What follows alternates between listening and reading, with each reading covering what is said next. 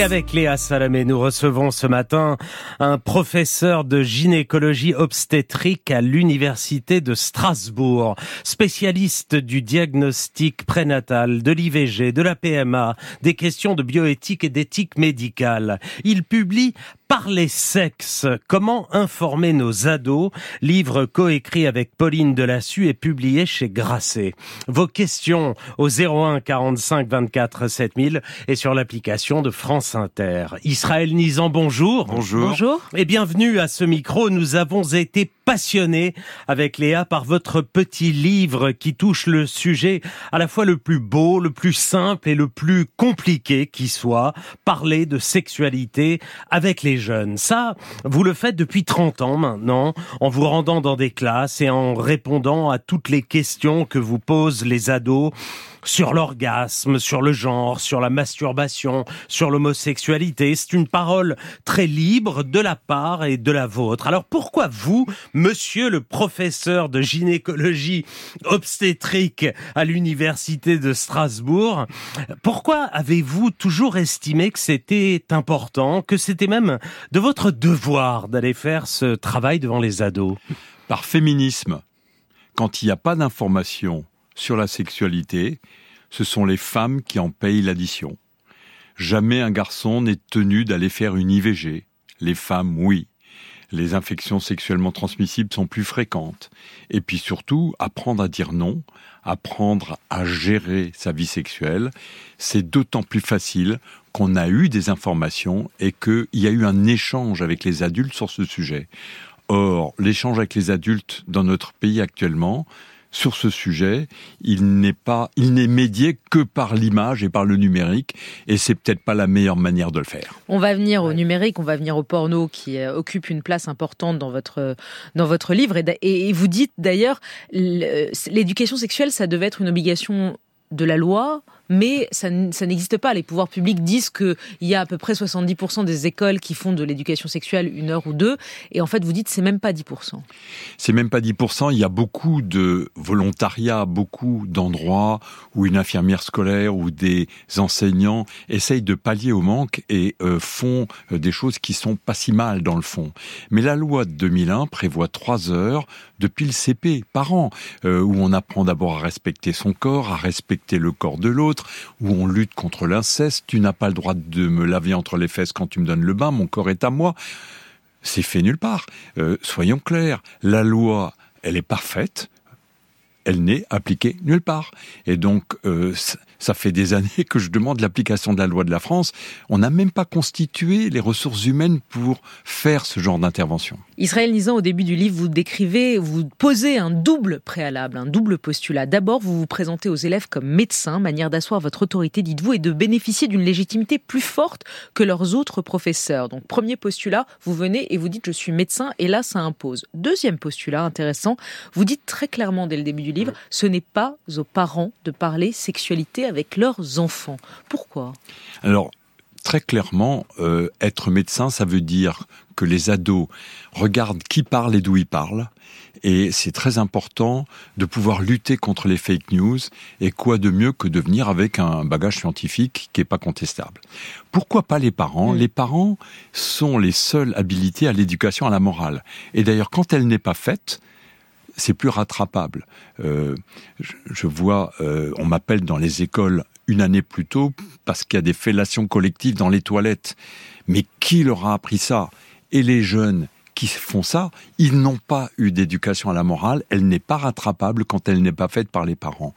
Par contre, lorsqu'on arrive à 12-13 ans et que le regard se tourne vers des objets sexuels secondaires, les primaires étant les parents, eh bien, à ce moment-là, les parents ont besoin d'aide parce que l'adolescent a l'impression de tromper ses parents, de les décevoir et il va pas leur dire. Mais- Et au moment où il aurait le plus besoin d'être protégé, il ne peut plus l'être par les parents. Donc ce que vous dites, c'est aux parents de faire l'éducation morale, mais l'éducation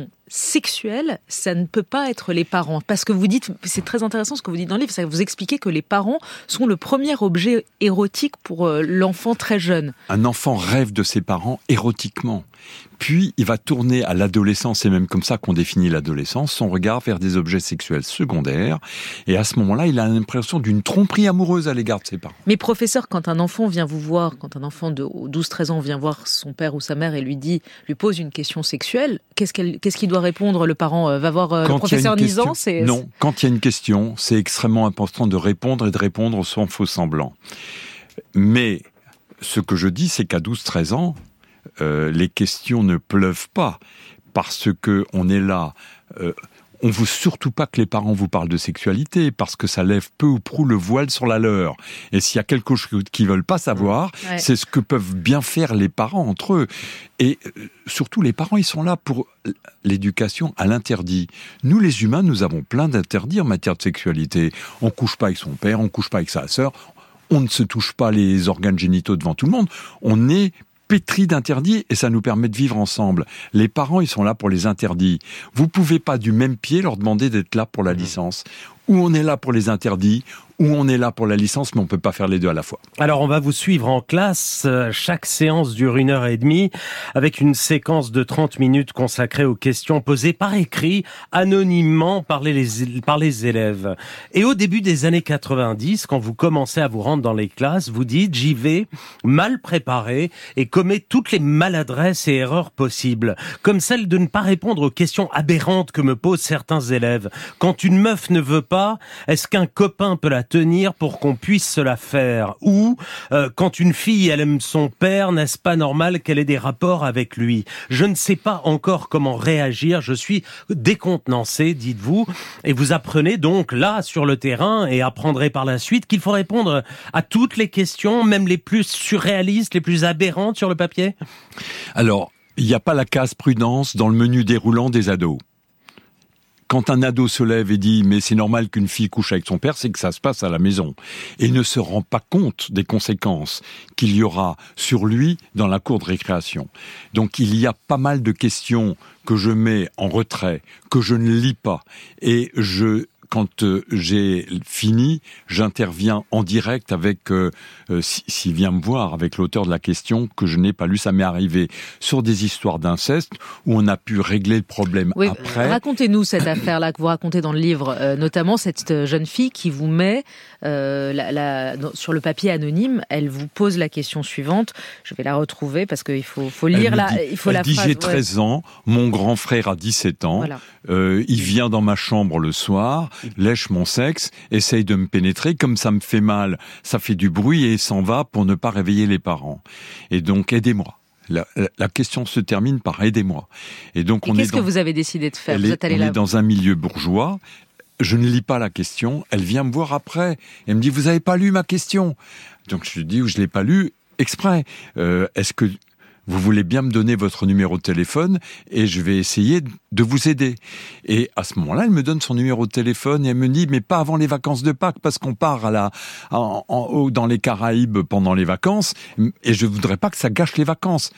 Au retour, j'appelle et je tombe sur des parents qui refusent euh, de discuter avec moi, au point que je suis obligé de les menacer, d'aller signaler l'affaire euh, euh, chez le procureur de la République.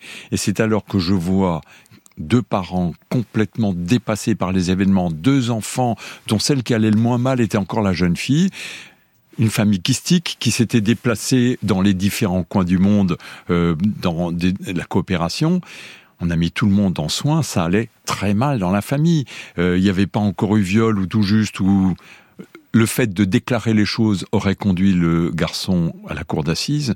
Euh, et vous avez décidé donc de ne pas aller voir le procureur de la République et de les d'envoyer les quatre euh, papa, maman et le frère et la, et la sœur chez le psy. J'ai décidé de suivre moi-même cette affaire-là, c'est-à-dire d'assurer la protection euh, de la gamine tout en évitant une catastrophe familiale. ça, ça fait partie des choses possibles. c'est un risque. ce risque je l'ai pris en l'occurrence, je suis pas mécontent de l'avoir pris. Mais il n'arrive souvent à la suite des interventions sur l'inceste dans les écoles, qui est des questions qui se posent pas seulement à moi, mais également à l'infirmière scolaire, aux profs, parce que je vaccine les élèves contre le silence. Le silence permet aux pervers de continuer. Je les vaccine contre le silence en leur disant, si tu te tais, ça peut se retrouver sur ta tête 10, 20 ans plus tard et on t'accusera de ne pas avoir protégé ton copain ou ta copine.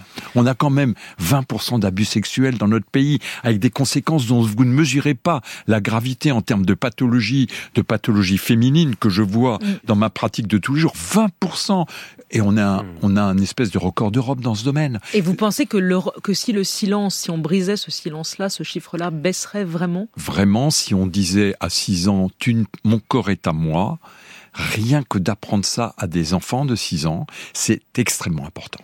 Et puis ce que vous euh, notez et qui peut inquiéter tous les parents, c'est l'évolution des questions, des thématiques des questions en 30 ans.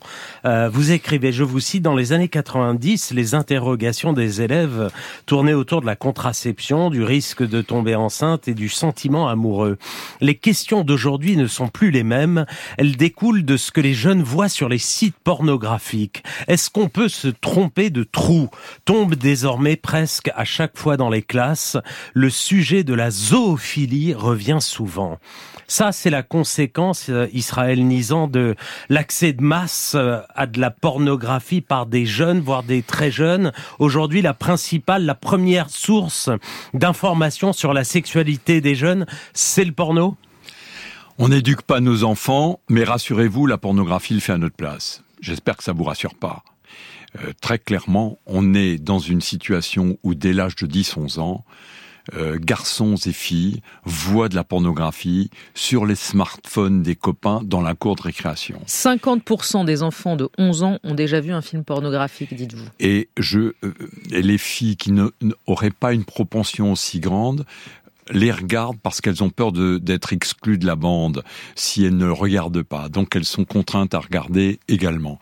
Et donc moi, j'ai eu la chance de pouvoir me développer avec mes fantasmes psychosexuels sans que j'ai un prêt-à-porter imposé par des films faits par des adultes pour des adultes. J'ai pu me constituer ma fantasmagorie sexuelle. Les jeunes d'aujourd'hui ne peuvent plus. Ils ont un modèle qui, pour eux, est un modèle réel parce que c'est de l'image, c'est du son, et il faut faire pareil. Il faut suivre le canevas qui est proposé par les films porno quelle tristesse. Et je trouve que d'abandonner nos jeunes devant la pornographie, c'est une forme de barbarie moderne qui nuit aux femmes qui nuit aux femmes, ça c'est très clair, c'est ce que vous dites. Deux questions sur l'appli d'Inter qui vont dans le même sens. Étienne, pourquoi le gouvernement est-il aussi frileux pour interdire l'accès à la pornographie sur smartphone aux mineurs? C'est un vrai fléau. Et Française, euh, ma fille a 27 ans, elle a été bouleversée par l'exposition à la pornographie quand elle était adolescente sans qu'on ne le sache. Depuis, elle n'arrive pas à se construire sur le plan personnel et intime. Qu'on ne me dise pas que la consommation de pornographie à 10-11 ans, et certains sont addicts et en consomment 3 heures par jour, n'a pas de conséquences négatives sur la vie sexuelle d'une personne. Bien sûr, ça en a.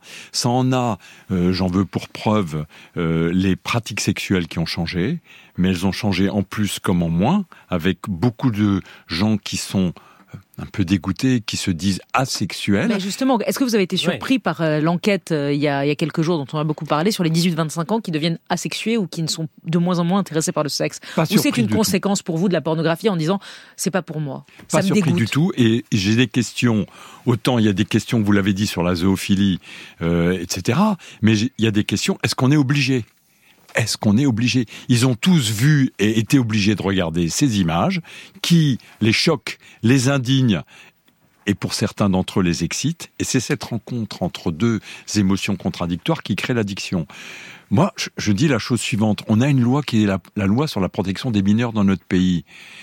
Si vous allez vendre des images comme ça sur dans la rue à des ados, ça se termine en prison. Mais si vous êtes un milliardaire du net, vous avez le droit. Je demande l'application de la loi sur la protection des mineurs. Actuellement, ils font quoi? Ils disent, t'as 18 ans? Oui, non, oui page suivante. Ça, c'est inacceptable. C'est non-respect de la loi sur la protection des mineurs. Les fournisseurs d'accès Internet devraient être gravement sanctionnés pour non-respect de la loi vous sur la dites clairement, il faut le au minimum le, le, numéro de carte bleue pour pouvoir entrer sur ces sites et pas uniquement le, le clic. Est-ce que vous avez moins de 18 ans? C'est un des moyens simples pour régler le problème parce que un jeune de 16 ans qui irait tricher, aller prendre la carte bleue de sa mère, c'est pas très grave qu'il y en ait un ou deux qui trichent, mais que euh, on tombe sur ces images par hasard euh, dans sa, navigation sur Internet, c'est pas normal. Alors venons-en aussi à ce que vous leur dites à ces jeunes. Vous aimez développer trois points sur la sexualité. D'abord, il n'y a de sexualité que chez les humains, pas chez les animaux. Deuxième point, ta sexualité, c'est perso, il ne faut pas en parler aux autres. Et trois, en matière de sexualité, il n'y a pas de normes, ou plutôt tout est normal. Ça, euh, c'est crucial pour vous, ces trois points-là. Pourquoi? C'est crucial de dire que la sexualité, elle est reliée au langage, que chez les animaux, en très grande majorité, elle n'est que reproductive, et chez nous, en très grande majorité, elle est là pour le plaisir.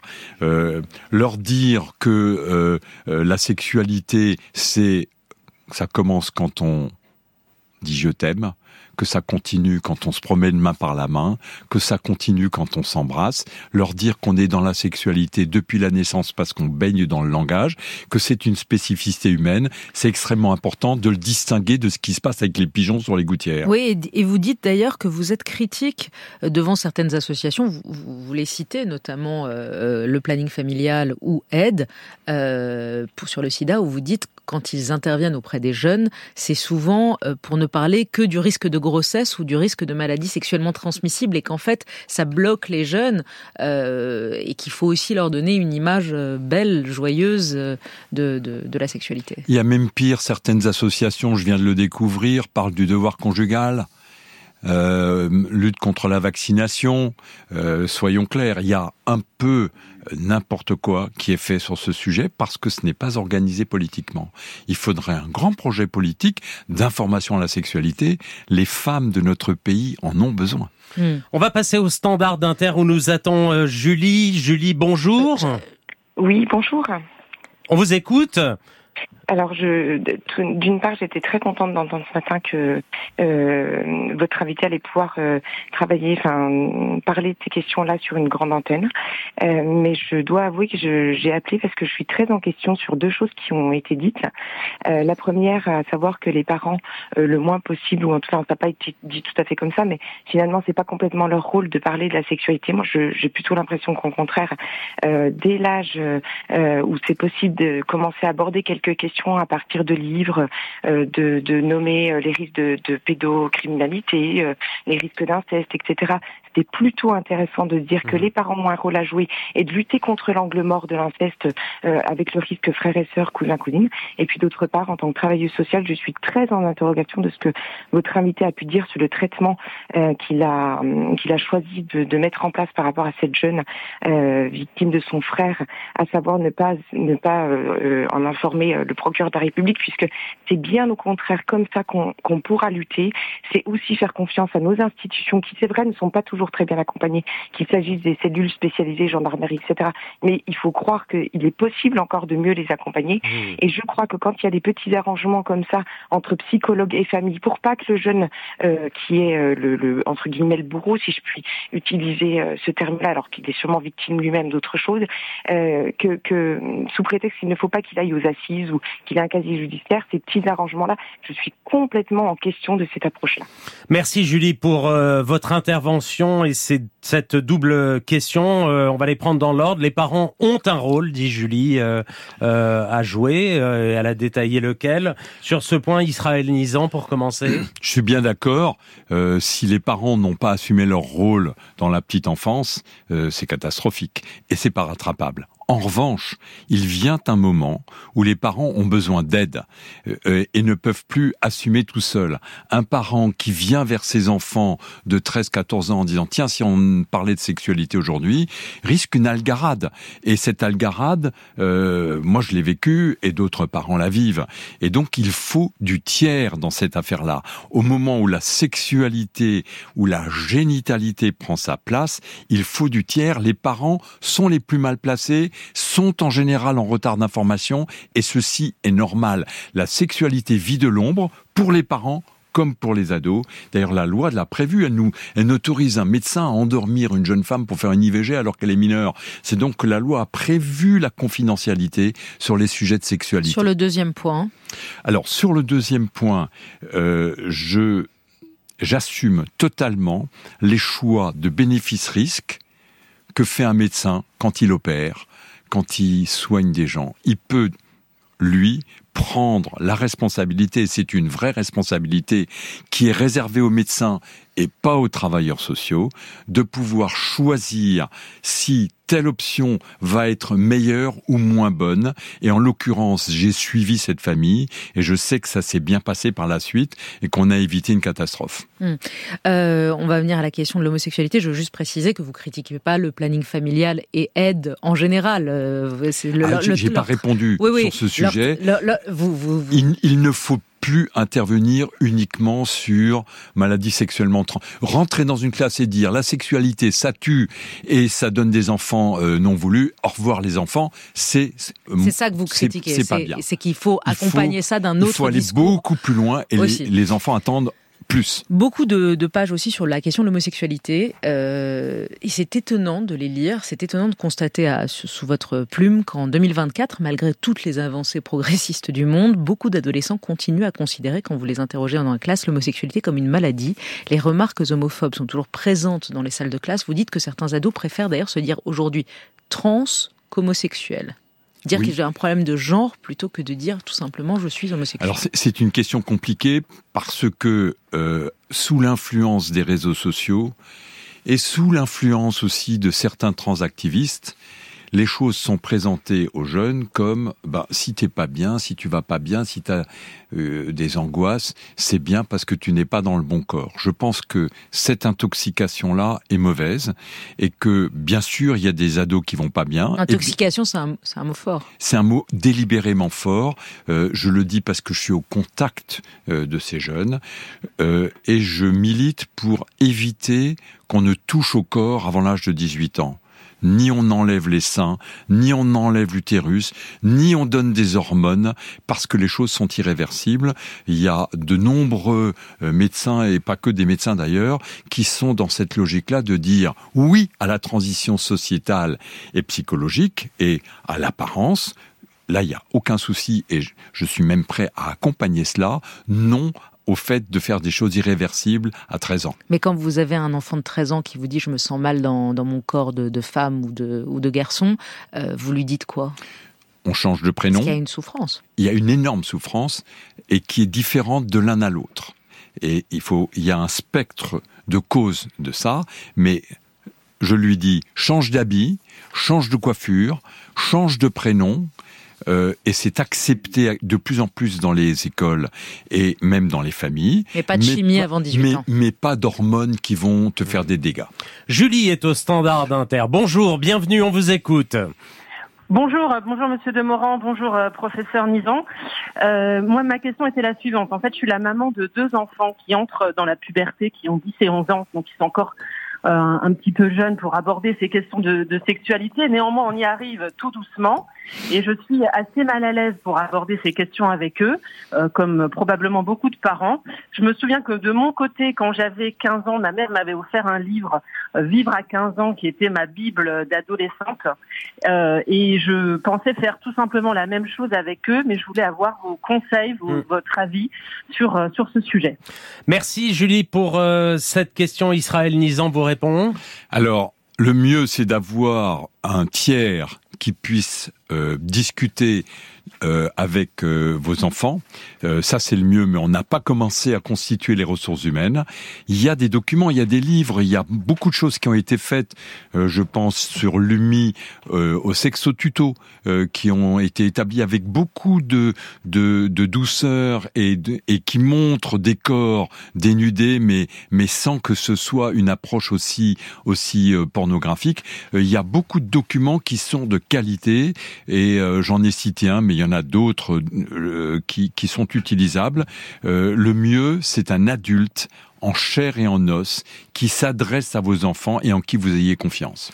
Et Je crois que le message est clair ce matin. Et pour finir, un témoignage sur l'application d'Inter, celui d'Alice. J'ai eu la chance de participer aux interventions du professeur Nizan quand j'étais au lycée, puis en première année de médecine. Encore maintenant, ces paroles m'accompagnent sur les agressions sexuelles, l'IVG ou le déni de grossesse.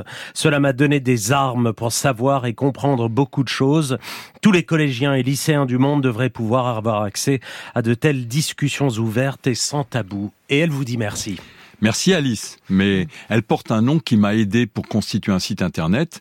Euh, les Canadiens avaient un site qui s'appelait Ask to Alice et toutes les questions anonymes pouvaient y être posées et il y avait une réponse d'Alice et c'est un peu sur ce modèle-là que j'ai constitué mes interventions. Mmh. Mmh. Merci. Merci. Israël Nizan. Et merci pour votre livre. Oui, Parler sexe, comment informer nos ados est publié chez Grasset.